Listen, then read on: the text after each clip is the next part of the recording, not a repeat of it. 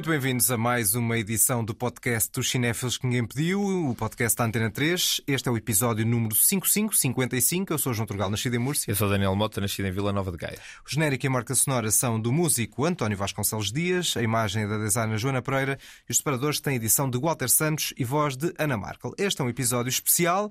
Vamos fazer uma espécie de antevisão do que falta de 2023. É, vai ser um daqueles episódios em que vamos falar de, de muitos, muitos, muitos, muitos filmes. E também é aquele episódio que eventualmente poderão trazer para nos achincalhar caso alguma das nossas previsões de olha, este filme se calhar vai ser bem interessante e depois o filme seja uma desgraça, podem sempre trazer este episódio. Eu próprio já me achincalhei no, no sim, último sim. episódio do Balanço do Meio Ano porque disse que havia cinco, eram cinco coisas que eu mais queria ver este ano e depois, na verdade, nenhuma das cinco me encheu as medidas e acho que até trouxe uma delas para as desilusões do ano. A antevisão é isso mesmo, não é? Nós não sabemos o que é que aí vem. Sim, há filmes aqui que, entretanto, vamos falar que estão a estrear hoje e dos quais temos opiniões bastante pungentes, mas tudo o resto estou bastante aberto. Acima de tudo, eu quero sempre que os filmes sejam bons. O filme que fala, já lançando aquele aperitivozinho, é o novo Missão Impossível, uhum. em que nós, por norma, não sabemos a opinião um do outro, mas neste caso até sabemos. Foi muito evidente. Decidimos uh, mostrar a nossa opinião um ao outro no final da sessão que vimos no visionamento de imprensa. O João estava a sair do lugar dele. Nós normalmente vemos estes filmes uh, de mão dada, lado a lado. Exato. Uh, mas desta vez uh, eu cheguei mais tarde, então no fim do filme vejo o João a vir pelo corredor fora e grito-lhe assim: É pá, não me digas que não gostaste. e ele disse. Só é enganado quem quer. Exatamente. Mas pronto, já vamos explorar o novo Missão Impossível. Também estreia hoje o novo filme da Pixar, o Elemental, que trarei no próximo episódio do podcast. Agora vamos destacar nesta primeira parte os filmes que aí vêm. Neste caso não é uma novidade que já aconteceu, mas é a novidade que aí vem. A novidade que ninguém pediu. São umas boas dezenas de novidades, os filmes. Boas dezenas, são imensos filmes. É, são os filmes que aí vêm, que vão estrear no resto do ano. Acho que a Silly Season vai ser uh, Silly Season verdadeira, ou seja, vai haver pouca coisa assim mais forte nos próximos meses, mas há dois filmes muito aguardados que estreiam na próxima semana. Um deles é o novo filme de Christopher Nolan. We're in a race against the Nazis. And I know what it means if the Nazis have a bomb. A bomba era a bomba atómica e, no caso, temos um dos seus criadores, ou seja, o biopic de Oppenheimer. Sim, por causa de estar a ver, a ler este livro que já falei aqui sobre o Nolan, tem ganhado uma, um apreço diferente pelo desígnio e pela, pelos desejos do Christopher Nolan em torno dos seus filmes. A forma como ele fala dos filmes dele, por um lado, eu acho altamente exacerbada, fala sempre dos filmes como se fossem grandes obras político-práticas e socioeconómicas pronto. e científicas e também. Científicas. É? Por outro lado, há um estudo profundo de temáticas consistentes, ou seja, todos os filmes dele acabam por ser um bocadinho sobre a mesma coisa. Ele é um autor, gosto ou não, gosto mais ou menos do Christopher Nolan, em todos os filmes que ele fez, ele foi um autor. Ele tem Mesmo imensas... saga do Batman. Ele tem imensas ideias, acho que já disse isto aqui noutros episódios. Eu acho que ele muitas vezes tem ideias a mais e não as consegue juntar devidamente num, num filme. Espero que não seja o caso deste. Já vi bastantes barretes e há três, quatro grandes filmes na, na filmografia dele. Sim, e há sempre coisas interessantes, eu acho, mesmo que não se goste do filme. Mesmo um Tenet, que eu acho que é provavelmente todos os filmes deles aquele que nós os é dois menos apreciamos. Tem muita coisa interessante lá pelo meio, nem que seja só puramente visual ou puramente técnico, há sempre ali coisas interessantes e de apreciar. O que eu acho interessante é que há uma, uma certa hum, onda, digamos assim, online contra o Oppenheimer e contra o filme que vamos falar a seguir. Ambos estreiam uh, muito perto um do outro, aliás, estreiam na mesma data.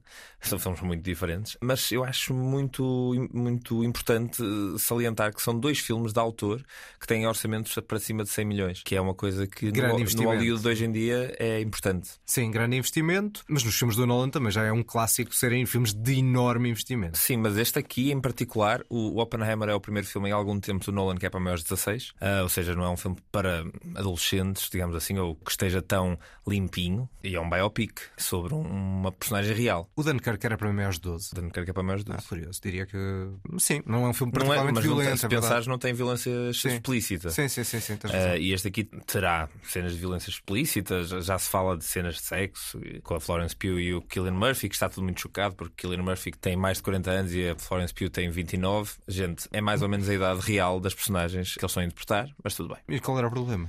E qual era o problema? Exatamente. 40-29, não é, não 14-30. Sim. É? Portanto... Mas sim, já existe alguma, algumas conversas um bocado idiotas em torno deste filme do Nolan. A verdade é que quanto mais popular, mais conversas idiotas vai gerar e quanto mais idiotas, normalmente mais projeção hoje em dia tem. Certo. Há que filtrar. E muitos destes filmes que nós vamos falar aqui, nós nem sequer sabemos a opinião generalizada da crítica sobre eles. Alguns já estrearam aqui pois, e alguns, ali. Alguns não estrearam de todo, não é? Outros não estrearam de todo. E o Oppenheimer é um dos filmes que ainda, ainda não vi ninguém a falar sobre isso sem ser o próprio elenco, equipa, etc. Falam dele como uma experiência incrível, etc.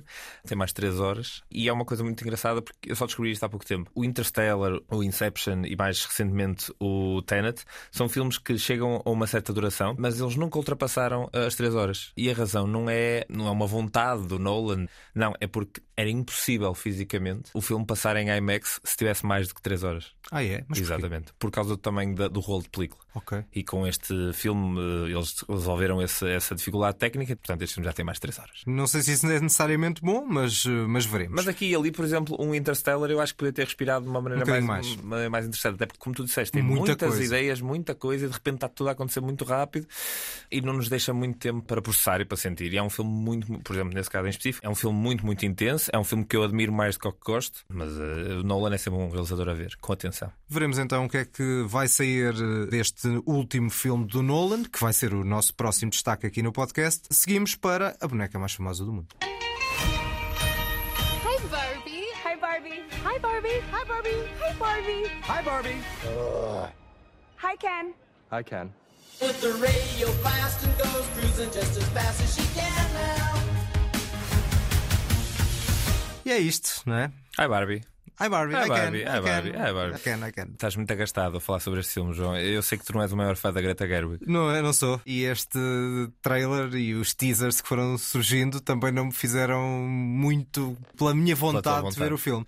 Embora possa haver uma certa ironia, e no caso há, uma ironia aqui no filme, uhum. que no fundo dar a volta, que é eu prefiro, apesar de tudo, que seja feito uma coisa assim meio estilizada em volta de uma coisa como a Barbie do que numa coisa como a Mulherzinhas, em que já tinha sido bastante filmado, com outras versões mais interessantes interessantes. O filme da Greta Gerwig é uma, um desastre. E eu sei que estou muito sozinho nesta, nesta opinião. Eu não achei o filme um desastre. Eu acho curioso que estejam a falar do Barbie como sendo o primeiro filme que a Greta Gerwig faz dentro do sistema de Hollywood sobre uma propriedade intelectual que o precede. É mentira. O Little Women, o Mulherzinhas, é o filme que existe como livro antes. Agora, o que é que eu acho? Quando eu soube que ia haver um filme sobre uma boneca, eu, na, na minha bondade, lembrei-me de exemplos recentes de filmes sobre coisas que eu achava que não ia dar nada de jeito e depois deram filmes muito interessantes como nomeadamente um Social Network ou o filme do, do, Lego, o Lego Movie, que são dois filmes muito competentes. Aliás, um deles eu acho particularmente extraordinário. Estou a falar do Social Network. Por isso guardo sempre muita, muita, muita expectativa para perceber o que é que vem daqui. Os mas, trailers a mim não me disseram nada. Mas sem nenhum tipo de, de machismo, porque não tem nada a ver com questões sim, de género. Não o Fincher com... não é a Gerwig.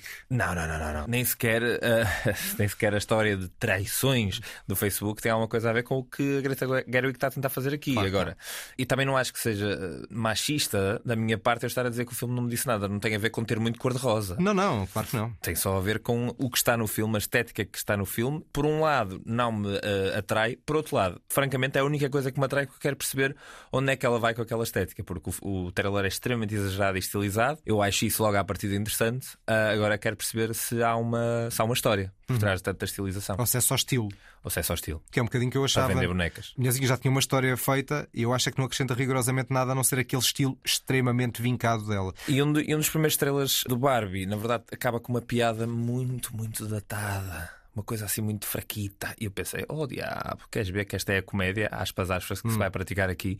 E eu até tendo a achar o Ryan Gosling um grande ator de comédia. Pois é. Até falaste do Nice Guys, não é? Hum, exatamente, o Nice Guys é um belíssimo filme. Não achei assim um filme tão forte como tu, mas, mas tem uns bons mas, gags. Mas tem, é, bons gags. tem muito bons gags e muitos deles são porque lá está o Ryan Gosling tem um timing de comédia bastante, bastante bom. Ainda em julho temos um novo documentário de Gianfranco Rossi, o documentarista italiano. Vai estrear numa altura que não é claramente inocente, é a Jornada Mundial da Juventude aqui em Portugal. O documentário vai estrear no dia 27 de julho. Chama-se A Viagem do Papa Francisco, daí a questão da data da estreia não ser inocente. E temos ainda um filme que tu viste já, um filme chamado Uma Boa Pessoa, A Good Person, do realizador do Garden State, o Zach Braff. E acho que tens coisas extraordinárias para dizer sobre ele. É, é. Eu não se calhar não sou da geração que o Garden State disse mais. Houve ali uma geração que me parecia que achava o Garden State o melhor filme de todos os tempos, da qual tu fazes um pouco parte. Eu gostei bastante, mas daí a dizer que é o melhor filme de todos os tempos. Mas, mas Ou é um malta, dos. Mas é malta que ainda hoje ouve da Shins por causa de, do Garden State. Eu gosto muito da Shins. Lá está. Agora, não, não escamoteando o passado de Zach Braff, porque eu também gostava muito dos Scrubs, eu vi este filme que é muito, muito fraquinho. E é um desperdício de dois grandes atores, a Florence Pugh e o Morgan Freeman, numa história que roça o desastroso tanto em termos políticos como em termos sociais, eu não percebo muito bem o que é que é suposto eu retirar desta história. E a dada altura é um bocado miserabilista. E é um filme muito, muito, muito superficial sobre depressão, sobre adição e depois no fim sobre violência de uma forma completamente injustificada e inesperada. Mas não é... é... um filme que me tenha impressionado. Mas é tudo inesperado até na, na carreira do Zac Braff, porque essa coisa que os filmes eram bastante levezinhos, era aquela lógica indie, mais valia, fofinha. E pá, eu vi um filme dele lá no, depois do Garden State chamado chamado Dava Tudo para Estar Cá, ou Wish I Was Here, no título original, que é daqueles filmes que não me lembro rigorosamente nada, e passado talvez duas horas de ver o filme já não lembrava de nada. Aquele pois. filme indie particularmente aborrecido. Bom, seguimos para agosto e uma das principais estreias é portuguesa. A história que eu vos vou contar é a história do colar de São Cajón. O colar de São Cajón. O que nunca esteve na família Bourbon de Linhaça. Parece o reflexo da lua nas nádegas de uma serva. Deem-me o colar!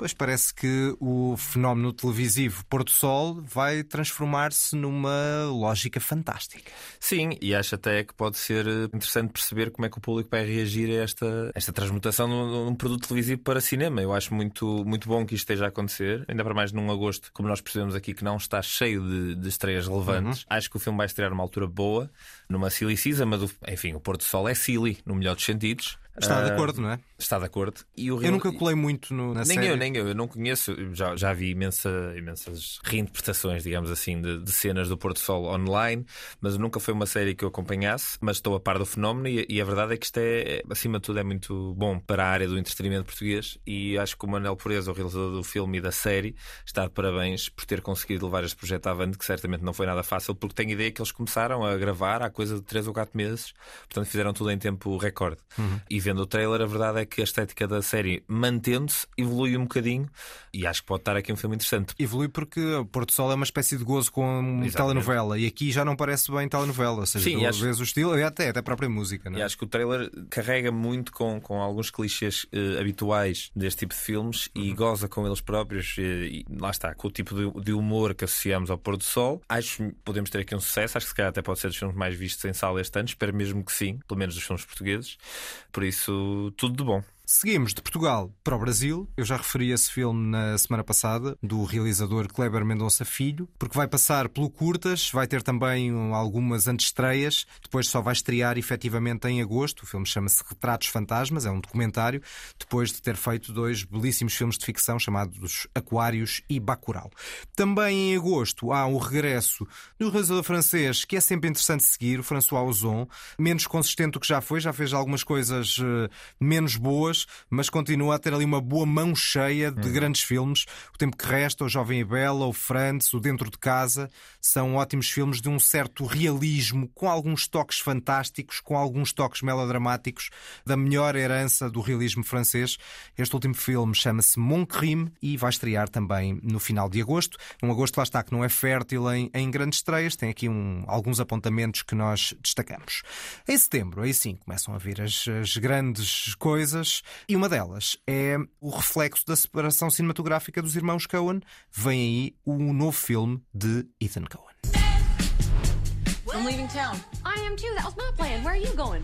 Tallahassee, Florida. I've been unhappy. That's why we take this trip together, honey babe. We get our act together together. Curly's Drive Away, Pennsylvania's most trusted name in car delivery. Curly here. Don't call me Curly. And Your name Curly? My name is Curly. We just met. It's too familiar. Vem uma road trip bem freak. Sim, uma road trip que o Ethan Cohen escreveu com a mulher, que tem sido editora e produtora em alguns filmes que eles, os irmãos trabalharam. Estou curioso, estou curioso para ver este filme. Eu gostei muito do, do Tragédia de Macbeth. Do ah, outro irmão, não é? Sim, do outro irmão. E acho que, enfim, os Coen são sempre autores de acompanhar. Estou muito curioso para ver este filme que me parece uma espécie de um. Vai buscar um bocadinho mais a um Arizona Júnior, um filme desse, com esse tipo de, onda. Uhum. Uh, pá, e a Margaret Qualley é uma super atriz e acho que é uma performance muito, muito interessante. Portanto, certeza absoluta que vai ser um filme interessante. E temos Pedro Pascal também aqui num dos papéis principais. O filme chama-se Drive Away Dolls, mas lá está, parece uma via, como estavas a dizer, enquanto o Joel Cohen foi seguir uma via bastante mais séria na tragédia de Macbeth, uhum. o Ethan Cohen parece voltar às origens tem um certo cinema mais descomprometido e encarrisca mais na lógica do Chavascal. Quer dizer, os irmãos quando sempre tiveram um bocadinho esse registro, embora. Mas resta saber se não era um bocado a tensão entre os dois que criava aquela mistura tão particular. É, é verdade, que era a mistura entre um lado mais eh, desse Chavascal de que eu falava com um tom mais sério e uhum. mais pesado de uma determinada maneira. Uma encenação teatral à volta de um, de um momento ridículo. Assim. É verdade, é verdade. Ou seja, e isso pode diminuir qualquer um dos dois filmes, mas a tragédia de Macbeth, como dizia dizias, tu gostaste, eu também achei. Mas lá está, é um filme que não tem uma ponta de humor no, no, sítio. Não tem, não tem. É certo que não existe humor na peça original. Não tem nenhum lado espirituoso, não tem nenhum lado irónico que nós sempre associamos aos uhum. Cohen. E se calhar era o Ethan Cohen que era o lado espirituoso e irónico. Exato, e este parece o humor desbragado do, do, princípio ao fim. Veremos o que é que vale. Temos também Kenneth Branagh a voltar a Poirot, né? Sim. Nem... Eu vi o primeiro e pronto, é giro. Chama-se Mistério em Veneza, de facto, mais uma incursão por Hercule Poirot e na modernização das histórias da Agatha Christie. É, são é... filmes de domingo à tarde. Pois, mas é preciso algum atrevimento para fazer isto. Isso, nem é, nada contra esse atrevimento. Mais que atrevimento, é preciso que alguém lhe esteja a pagar. Eu acho que, eu acho que é acima verdade. de tudo, é que ele está a receber o dinheiro destes filmes para fazer outras coisas que lhe apetece, seja no teatro, seja ele entra no, no novo Oppenheimer, ou seja, ele já se está a tornar mais um dos habituês do Nolan. Uhum. Eu acho que o Kenneth Branagh é evidentemente mente um realizador e um ator interessante, e estes são os, uh, os projetos onde ele vai buscar os fundos de maneio para ir fazendo os, os outros, os Belfast, os projetos interessantes. Sim, exatamente. Outra, outro regresso é dos Mercenários, é uhum. o quarto filme, volta quase 10 anos depois do terceiro filme, um elenco mais discreto, mantém Jason Statham e Sylvester Stallone. Não vi nenhum dos três anteriores, não sei se tens alguma coisa a dizer. Olha, João, eu não só vi todos os anteriores, como era um momento em família em que eu ia ver filmes ao cinema com o meu pai. Ok, não imaginava que fosse este o tipo de cinema é, é, familiar. É, é, o cinema familiar. O meu pai disse: Filho, queres ir ao cinema ver os Mercenários? Vamos, pai. Mas também é um cinema só de homens. Ah, pá, pois, não, é, não é para toda a família. É, no que nosso caso é, ser. é, porque a minha mãe depois, a minha mãe depois ah. acha piada. A minha ah. mãe diz: Ai, que eu também gosto de ver os tiros e tal. E não adormece. Ah, mas mãe... também vai. Okay, vai, vai, vai. vai, vai. O meu pai e a minha mãe. A minha mãe adora filmes de ação porque são os únicos em que ela não adormece. Ok. Tudo o resto adormece. Se calhar também acontece isso contigo quando tu às vezes dizes uh, parvoices sobre filmes que são efetivamente bons. Adormeceste, portanto não sabes. Não. Fica no ar. Bom, seguimos para o regresso de um grande cineasta italiano. Siamo nel 56. Come sapete, il protagonista del film è Ennio, redattore dell'Unità, giornale del Partito Comunista Italiano. Ma perché in Italia c'erano i comunisti? Certo. I comunisti non vivevano solo in Russia. Azione!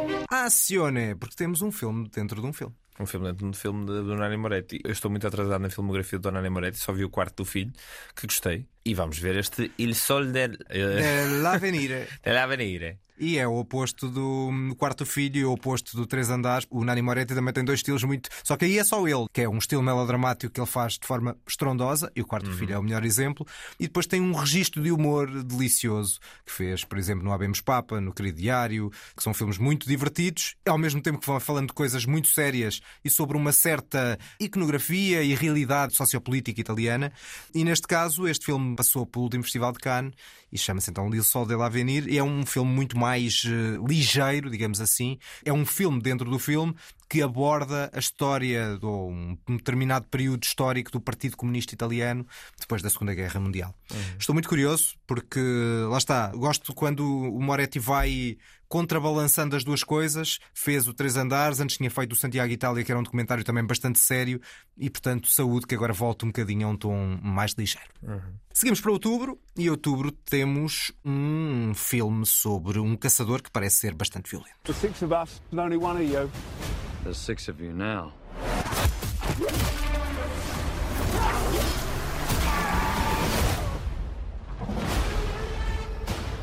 Why do you hunt? My father puts evil into the world. I take it out. Logo o trailer parece ser uma coisa bastante sanguinária.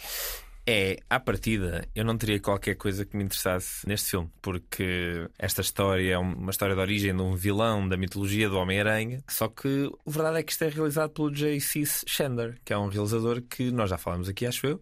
Por acaso acho que não. E eu acho que já falámos do, pelo menos do, do All Is Lost. Achas que não? Assim de passagem, talvez. Acho que sim. Talvez. Acho que falámos do All Is Lost porque, porque lá está, todos os filmes de, deste realizador são, no mínimo, interessantes. Uhum.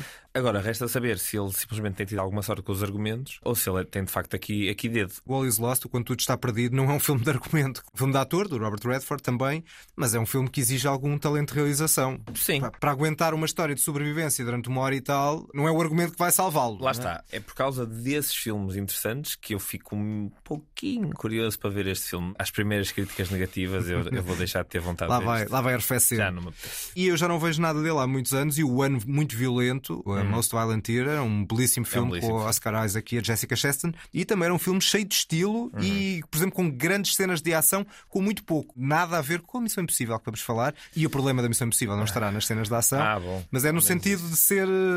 Muito mais contido em termos financeiros. Claramente exigiu muito menos dinheiro, mas é possível fazer boas cenas de ação com pouco dinheiro. Nisto, eu acho curioso que o Russell Crowe já vai no terceiro super-herói ou super-vilão que ele é pai. Uhum. Portanto, ele foi Zeus, portanto, pai de Thor. Ele foi o pai do super-homem no, no Homem de Aço, no Man of Steel. E agora é o pai do Craven. Os anos vão passando. é? Será Russell Crowe o dono da melhor genética do planeta Terra? Pois, E eh, extraterrestre? Mais além, é? E mais além. exatamente. Craven o Caçador é o nome deste filme e o papel principal está Aaron Taylor Johnson no papel de um imigrante russo nos Estados Unidos. Bom, eh, seguimos para eh, A Síbila, a adaptação do romance da Agostina Bessa Luís, realizado por Eduardo Brito, com um elenco forte, Maria João Pinho, Sandra Faleiro, Joana Ribeiro, João Pedro Vaz ou Ana Padrão. E agora, se há pouco tínhamos um ilustre italiano, agora temos o regresso de um ilustre grego. Oh. She's an experiment. Good evening. Her brain and her body are not quite synchronized. But she is progressing at an accelerated pace.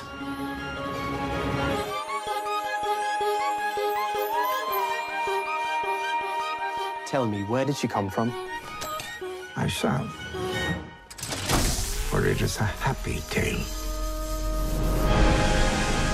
Temos o regresso de Iorgos Lantimos. O regresso de Yorgos Lanthimos, neste caso aqui com uma história que parece feita completamente à sua medida. Este filme, o Poor Things, nós estávamos aqui a ouvir o Willem Dafoe a fazer uma espécie de um médico barra cientista que ressuscita uma pessoa, que ressuscita a Emma Stone, que no fundo é uma espécie de Frankenstein neste Uhum. filme. E o trailer é bastante inspirado, uh, não só na escolha musical como na, na sequência de imagens, etc. Parece-me que veio mais um filme extremamente interessante deste realizador que não para de, de surpreender e não para de ser altamente idiosincrático. Eu acho que não há nenhum filme, vi-os todos, ou pelo menos desde o Canino, não sei se havia assim uns filmes mais pequenos antes.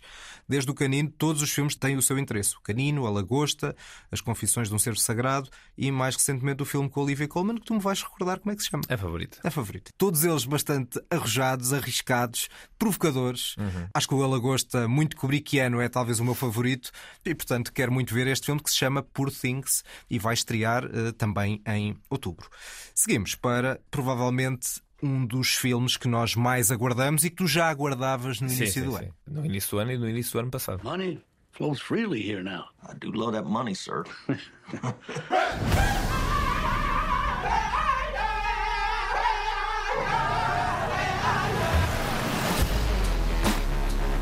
This wealth should come to us. Their time is over. It's just going to be another tragedy. When this money started coming, we should have known it came with something else. O que é que Martin Scorsese terá para nós desta vez? Olha, eu acho que o que César tem para nós é mais uma, uma epopeia de 3 horas, com tudo e mais alguma coisa lá enfiado, no melhor dos sentidos. Basta ver os dois trailers que já saíram deste filme. Este é o segundo, o que nós ouvimos aqui, o certo, e os dois trailers são completamente diferentes. Este segundo tem esta banda sonora com uma espécie de tom mais de hip hop ou de uma espécie de bluegrass transformada em música moderna, não sei hum. bem. E o primeiro é um, é um trailer extremamente lento e pausado. Eu acho que o filme deve ser um bocadinho dos dois. Como é bom apanagem do Scorsese, deve ser um filme extremamente. deve acelerar do nada, deve abrandar do nada. É, deve ser um filme com um ritmo alucinante, no melhor dos sentidos. E sim, este filme já, este filme já é esperado. Durante muito tempo, este filme foi até alvo de uma, de uma piada online, porque só havia uma imagem do filme durante pá, aí, dois ou três anos. E então, sempre que se falava do Killers of the Flower Moon, este filme do Martin Scorsese, punha-se sempre a mesma imagem, que era uma imagem a uma mesa com o Leonardo DiCaprio e a Lily Gladstone, a, a atriz que faz a, a, personagem feminina principal do filme. E então era sempre a mesma imagem que saía do filme durante dois ou três anos. Até que saiu um vídeo que era ah, atenção, o Killers of the Flower Moon leakou online, está aqui o filme todo. Então era um vídeo de 3 horas só com aquela imagem. Sendo que se junta também uh, Robert De Niro, que repete o Irishman, ou seja, parece que está a regressar a Scorsese de forma mais persistente. Sim, e neste, neste trailer em particular que estamos aqui a ouvir, o Robert De Niro aparece como uma personagem austera, bruta, violenta, como parece que o filme é, porque o tema não é, não é para menos que isso. Envolve basicamente a razão pela qual se criou o FBI. À volta volta da tribo dos Ossares, que não sei muito bem se é assim que se diz, mas assim fica. São assassinados em circunstâncias duvidosas e vão ser investigados. E é assim que depois eventualmente se cria o Federal Bureau of Investigation. Sendo curiosamente, DiCaprio já fez um filme sobre isso, em que era o protagonista do Era biopic. o próprio J. Edgar Hoover. Exatamente, exatamente. No, no filme de Clint Eastwood. Exatamente. Seguimos, ainda nesta. Em outubro, temos. Agora está na moda os décimos filmes terem o X de 10 em número romano, depois de Velocidade Furiosa é 10. mais sexy. Temos o Só 10. São sagas que já vão no décimo filme. Viste quantos, João? Do Só? Do Só, do Só. Só o primeiro. Só o primeiro. Disso. E tu? Muitos eu mais? Vi, eu vi quatro. E para além do primeiro, vale a pena ver mais algum? Não. Não, pronto, chega, todo, é? Todo. Já está, não é? Mas vale a pena pesquisar All the Dead, que é uma coisa que eu às vezes faço nestas sagas longuíssimas de filmes assim violentos. All the Deads from the Saw franchise. Então vocês veem logo assim de rajada o que realmente importa. Ok. ainda me lembro, ainda me lembro aí do Scary Movie gozar com uma cena do Saw que era meter o, o Shaquille O'Neal a marcar lançamentos livres para sair de uma coisa qualquer, assim, uma coisa muito parva, mas que tinha alguma graça. Seguimos com um novo cinema português e em torno de Fernando Pessoa.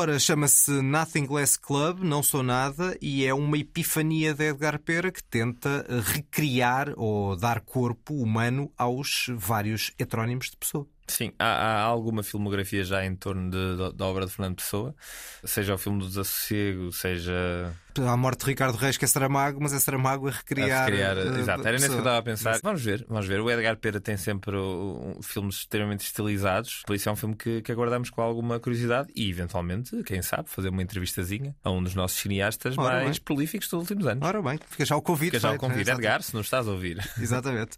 Miguel Nunes e Alberto Queiro, Alban Jerónimo e Álvaro de Campos, são apenas dois dos heterónimos que nós temos aqui de, de pessoa neste filme que vai estrear na parte final do mês de outubro.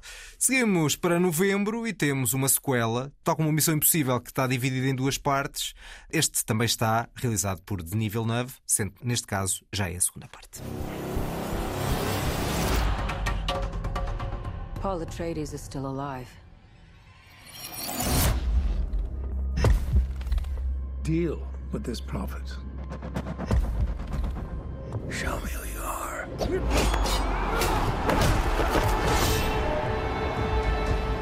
Father.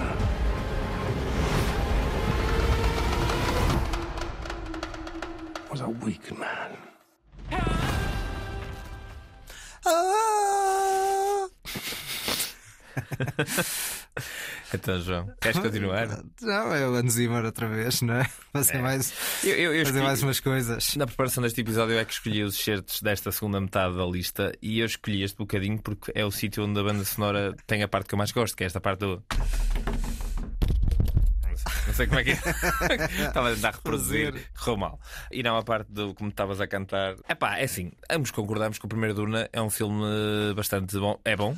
Não é para mim. Eu sei que não é para, não é para mim. Mas é bom. Sim, é um filme é. bem feito. E a verdade é que tanto este como o primeiro trailer que tinha saído deste filme mostram uma sequela que potencialmente pode ser mais interessante, particularmente porque me parece que o Denis Villeneuve levou um bocadinho a peito. Se calhar não, não de forma literal, mas levou um bocadinho a peito o lado que se foi mais criticado do primeiro filme, que é um lado muito sério, muito, muito, muito realista. Uhum. Num livro que tem um aspecto metafísico muito evidente e até, até de certo modo um bocado em ácidos. E este, este segundo capítulo, pá, pelo menos pelo que aparece no trailer, de repente temos cenas completamente banhadas a um sol quentíssimo. Depois temos cenas a preto e branco, em que o preto e branco deve ter sido feito de uma maneira qualquer muito interessante, porque há ali uma, uma série de relevos na imagem diferenciados. Fotograficamente, o filme está ainda, para mim, ainda mais impressionante que o primeiro.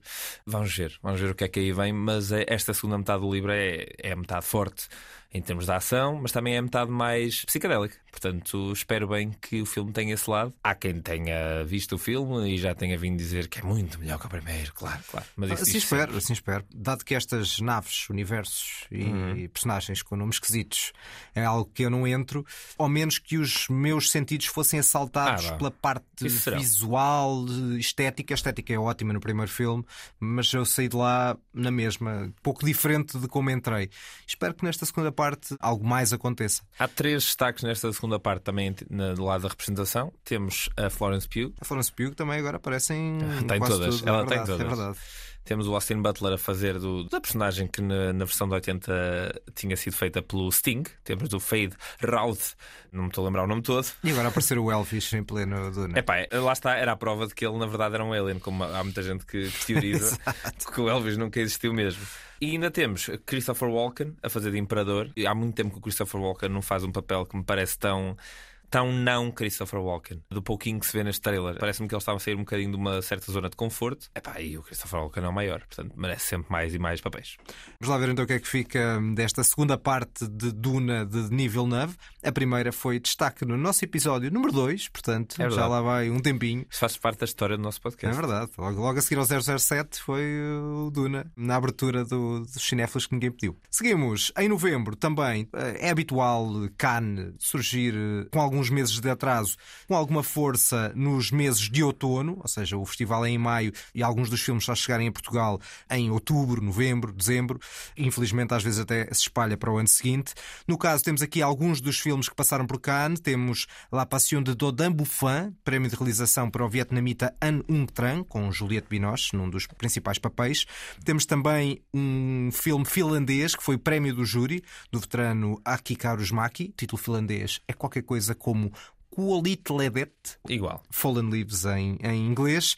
E temos o regresso de um famosíssimo ator após um relativo cancelamento. Cette jeune femme est mon entourage.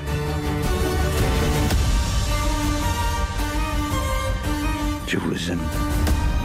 Nous comptons tous sur vous pour que cette misérable femme soit chassée de la cour. Le roi a d'autres maîtresses T'es en train de découvrir côté sombre du roi.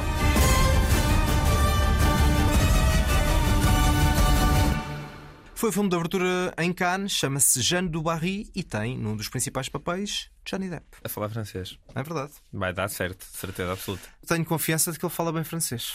É pá, está bem.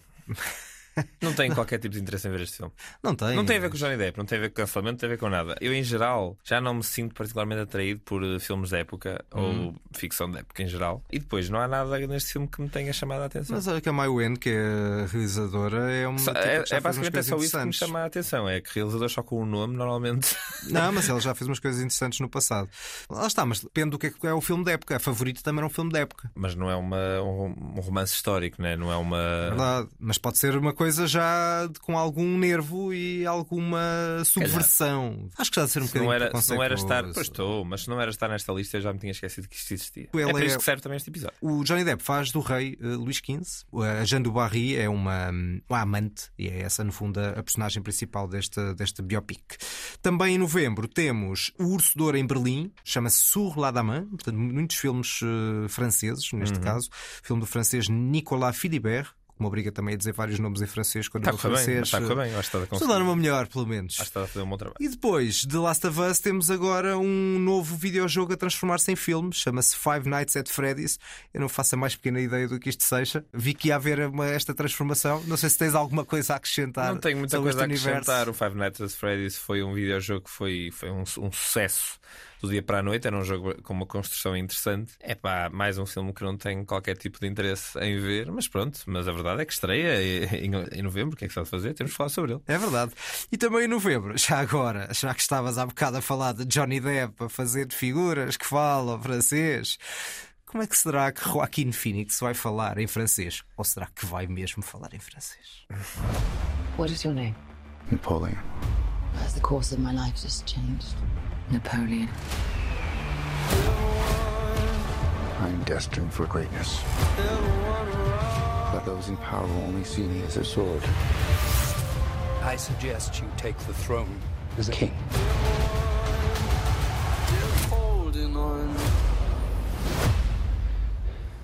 Shall we vote? Bom, afinal, se calhar Joaquin Phoenix não fala em francês. É verdade. Já viste este trailer, João? Uh, não. Pronto, este trailer tem duas coisas que eu achei muito curiosas, no sentido em que achei mais. Que é, primeiro, toda a gente está com um potentíssimo sotaque britânico. E eu pensei, queres ver que o Joaquin Phoenix também vai estar uh, com sotaque britânico? E o que é que ele faz? Nada. Está-se a marimbar. É o Joaquin Phoenix a fazer de Napoleão Bonaparte. Epá, o Ridley Scott parece-me aquelas bandas que já voltaram há imenso tempo, mas continuam a dar concertos já, já ninguém vai, já ninguém quer. E está-me a custar imenso porque eu gosto muito dele. Epá, mas este trailer é péssimo.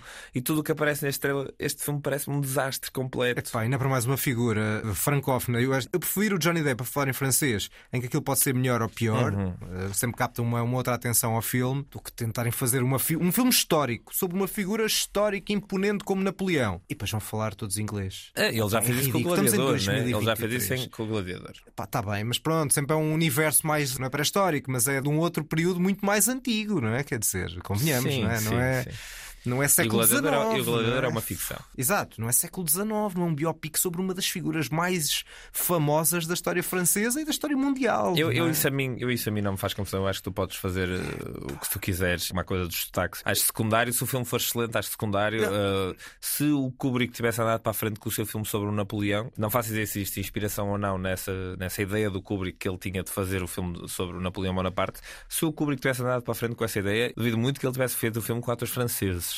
Isso não é a parte que me transtorna. É só que tudo me parece muito desinteressantezinho. Sim, não, e ainda aumenta, não é? Se for uma coisa tipo uh, Wikipédia, mas depois todos falam inglês, aumenta o problema. Se for uma coisa satírica, subversiva, diferente, ou seja, já não há nenhum tipo de realismo, uma pretensão realista, tudo ok. Mas aí nós estamos mesmo em dois lados opostos da questão. Eu não, eu não, me faz confusão a partir de uma adaptação de ser falada numa língua diferente das personagens originais, acho que isso é secundário. E enfim, dentro dessas abordagens, que seja a abordagem que eles não têm de repente um sotaque assim, porque de repente, se eles estivessem todos a falar com um sotaque francês, é era como... ridículo. Exato, é como aqueles russos do, do Missão Impossível. Pronto, mas o Missão Impossível não é, não tem nada com isto, não é? não. não me parece que estás é a chamar. É só teasers. É, teasers, é, sem necessidade. Bom, temos de facto esta produção da Apple, chamada precisamente Napoleão, realizada por Ridley Scott. Temos ainda aqui mais três filmes a fechar o ano: o May December, no filme de Todd Haynes, o realizador de Velvet Goldmine O'Carroll, e volta com um outro filme dentro de um filme sobre as memórias de um namoro tabloidesco uhum. uh, com Julian Moore e Natalie Portman. Parece-me que pode ser uma coisa Sim, bem interessante. Duas excelentes atrizes, um bom realizador. E em dezembro temos uh, Wonka, uma outra adaptação do livro do Roald Dahl, que já tinha sido transposto para o cinema pelo Tim Burton. E anteriormente com o Gene Wilder no papel principal, em 1971, no filme Willy Wonka and the Chocolate Factory. Olha, não sabia dessa, dessa mudança, ou seja, não sabia que o filme do Tim Burton não era a primeira adaptação ao cinema do Charlie e a Fábrica de Chocolate. Lá está, o realizador aqui é o Paul King, tinha feito os Paddingtons. Que são belíssimos filmes de entretenimento. São, olha, não, são, não, vi, são, não, vi, não vi, Principalmente o 2. O 2 é um daqueles filmes de entretenimento uh, puros e são filmes muito, bastante divertidos. E em que o Willy Wonka é interpretado por também um dos atores do momento, digamos assim, o Timothée Chalamet. Hum. Ainda em dezembro, o filme já estava previsto para estrear na primeira metade do ano, foi sendo adiado. Alguns destes, destas estreias depois podem não acontecer, porque na parte final do ano ainda falta muito para se confirmar ou não as datas. É o Next Goal Wins. Vamos lá ver se desta vez, já há uns dias falámos do Michael Fassbender, a ver se é desta que ele, que volta num grande. num grande papel. E ele é o treinador de futebol da seleção da Samoa Americana, realizado pelo Taika Waititi, que ficou mais famoso por ter feito o Jojo Rabbit.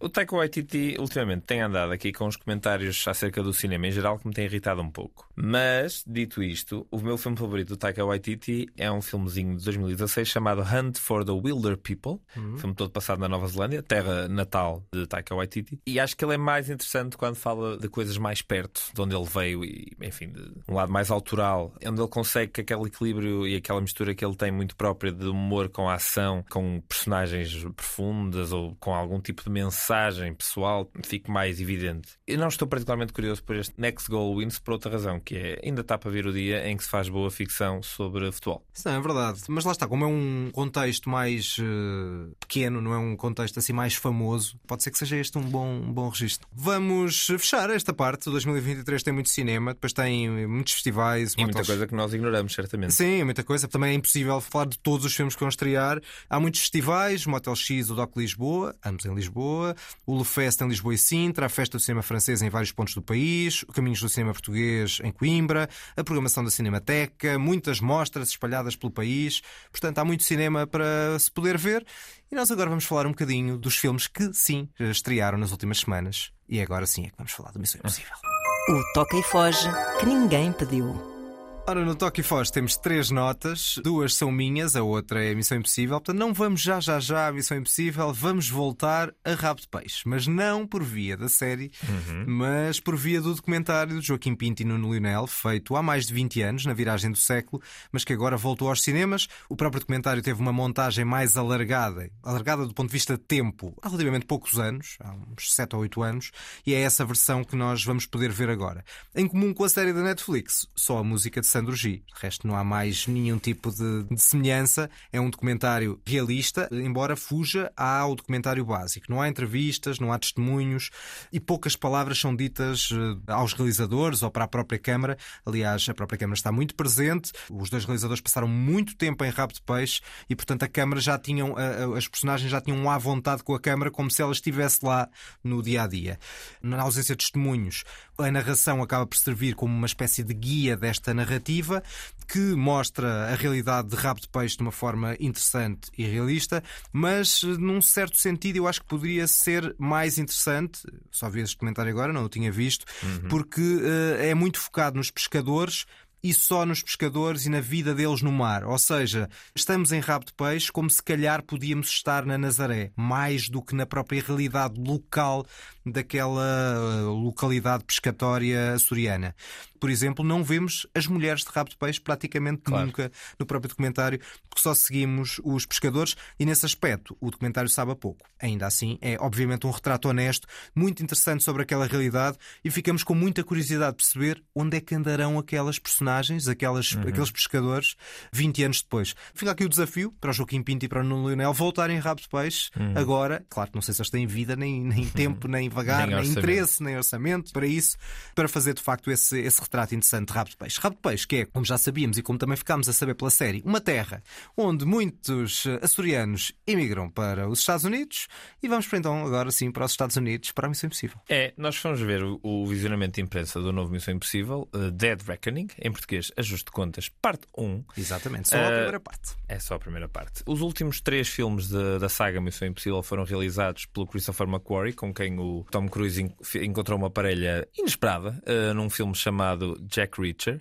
Mais recentemente, ele ainda ajudou à criação do argumento do Top Gun Maverick, que muita gente acha que é o, digamos, a obra-prima desta fase da carreira de Tom Cruise, em termos de ser uma espécie de estrela da ação que puxa o cinema e puxa o lado analógico do cinema para cima. Este também e para é. O... mim é. E para mim é. E, e pronto, começamos bem. Começamos bem e não me vais ver a dizer mal de nenhuma cena de ação. Muito bem. Continuando. Este filme é o primeiro, e isto também conta para alguma coisa, é o primeiro filme da saga Missão Impossível a ser filmado em digital e não em película. E, e digo porque é que eu acho que isto é interessante, porque há vários momentos no filme em que as câmaras uh, assumem ângulos e estão em posições específicas que não eram tão comuns nos filmes anteriores, e isso o tamanho mais reduzido da, das câmaras ajuda nesses momentos. Então o que acontece é que uma série de sequências de ação, mesmo sequências de diálogo, têm planos interessantes, enquadramentos inesperados e, e, muito dinâmicos. É sempre um prazer aprender com o realizador Daniel Mota. Muito bem. Continuando. Uh, eu, descartar. Eu, eu, depois, eu depois vou, já, eu vou deixar o João falar. Isto basicamente é a forma como eu vejo estes filmes. Né? Eu não vejo estes filmes como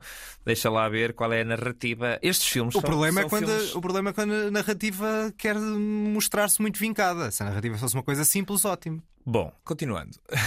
Tal como eu te dizia, um dos bons exemplos para isto é o Die Hard. O Die Hard é uma boa demonstração de que é possível fazer um grande filme de ação com uma narrativa minimal. Quando se tenta inventar, a história é outra.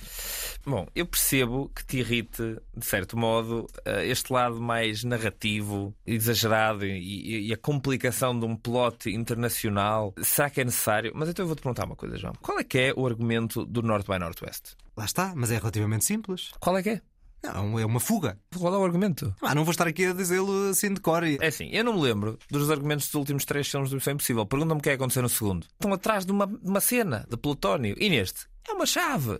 O ponto destes filmes não é nós percebermos nenhum tipo de implicação sociopolítica. Eu sei o que é que tu vais dizer. Vais dizer que ah, mas, mas podem o... ser mais simples. Mas, mas o Norte é by Northwest é uma, uma fuga, basicamente. O é Norte by Northwest é, uma é um, um, exemplo claríssimo de um filme que assenta numa coisa que Hitchcock chamou de MacGuffin, que é esta ideia de ter um dispositivo que é a razão pela qual o plot anda para a frente. E aquele dispositivo não importa assim tanto o que é que ele é, por isso é que é um MacGuffin. É uma espécie de uma coisa que as pessoas que trabalham no filme pensam muito sobre isso mas para quem está a ver o filme é absolutamente irrelevante. Tudo o Norte certo. by Northwest. Mas é uma linha. É, é Não uma é um linha. zigue-zague. Assim como este filme também é uma linha. Não sei onde é que tu viste o zig-zag, é só porque eles andam em vários países. Não, é porque tem uma série de personagens que vão surgindo. A personagem da da Vanessa Kirby, por exemplo. Lá está. Viste o último? Uh, vi, vi, só que já não me lembro. Problema teu, porque a personagem da Vanessa Kirby foi apresentada no último filme. É o- exatamente o que eles voltam a dizer neste filme. É uma trafica... Eu até achei que este filme, em termos de narra- narrativa, era muito mais claro do que os últimos filmes. Eu não, eu não consigo perceber a metade do que acontece no último.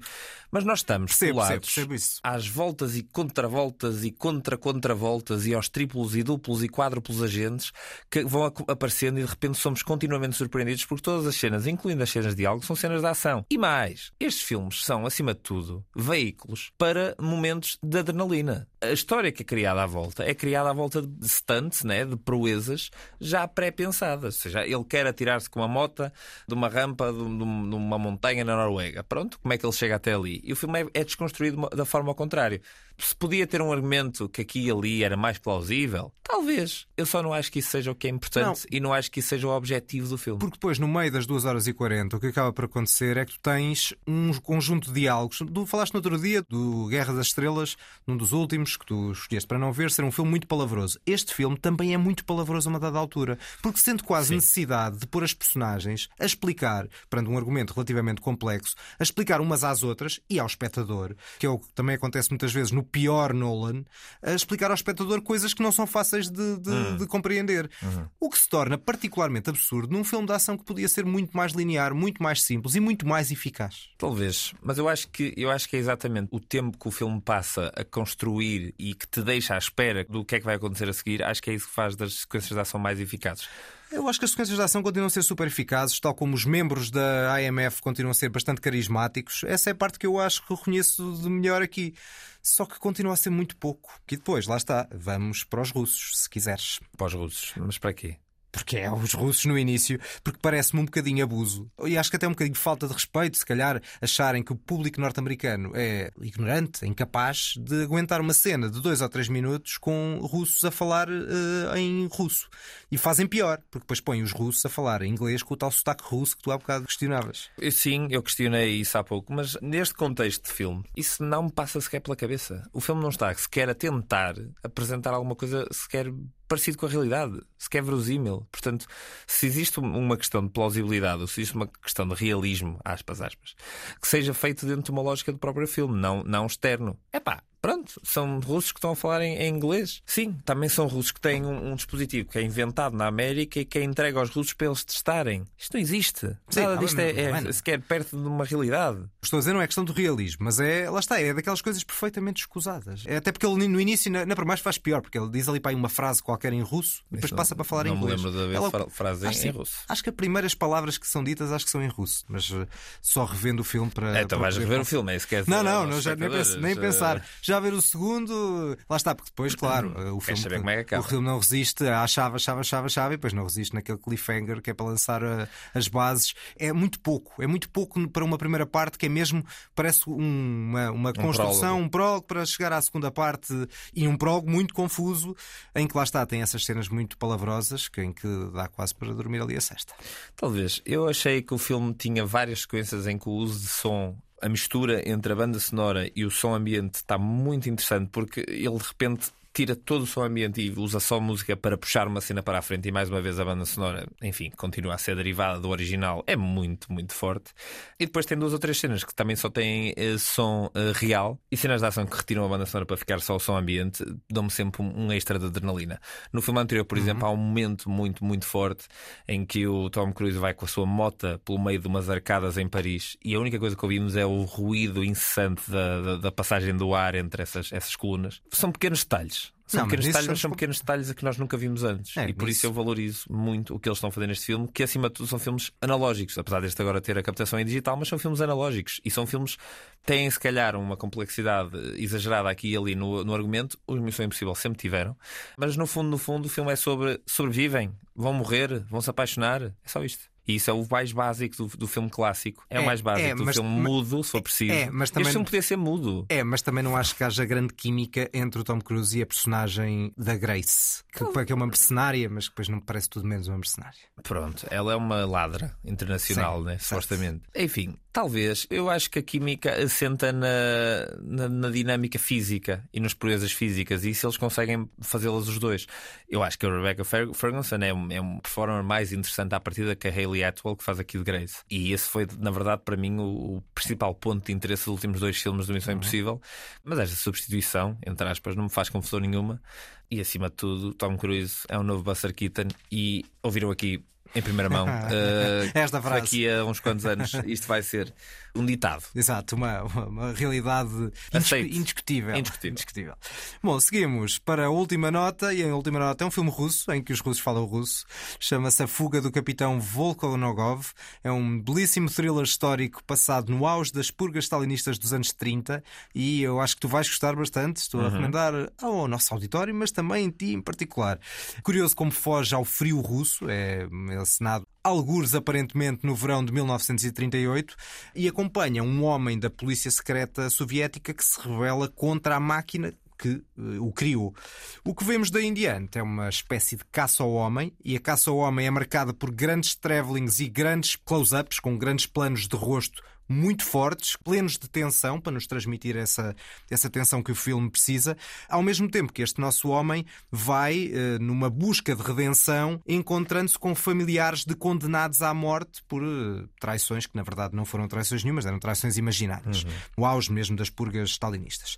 Uh, nesse campo, há episódios muito fortes, num deles do pai que renegou o filho, e é, não é só na própria construção do filme, com algum surrealismo à mistura, típico de uma sociedade meio demencial nessa altura, ah, mas também da, da forma lá está visual. Tem uma cena de um coro que é particularmente imponente a meio do filme. O filme faz alguns saltos no tempo, até ao passado do nosso protagonista.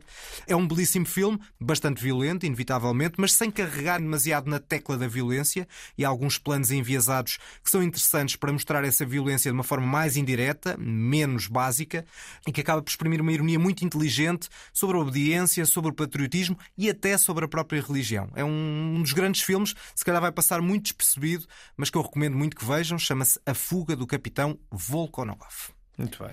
São as despedidas. Uh, Sigam-nos no Facebook e Instagram deste podcast Antena 3. Muito obrigado a quem encheu a sala do Fernando Lopes na É nossa é um última grande sessão que ninguém pediu. Prometemos voltar depois do verão, não é? Sim, sim, sim. Vamos voltar e vamos voltar em grande. E prometemos que desta vez vamos tentar levar um filme mais levezinho. Vamos lá ver se cumprimos desta vez. Cumprimos, cumprimos. Depois de três coisas assim mais, mais pesadonas, sim, está na hora de fazer uma coisa assim mais leve, em que se ouçam as gargalhadas na sala, coisa que ainda praticamente não tivemos ao longo destas três sessões que ninguém pediu.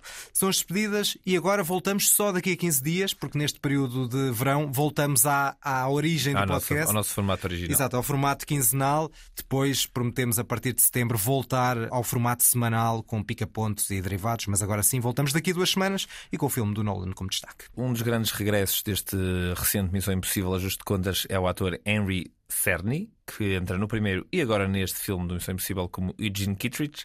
E a dada altura ele diz ao nosso herói Ethan Hunt: You're fighting to save an ideal that doesn't exist. It never did. You need to pick a side.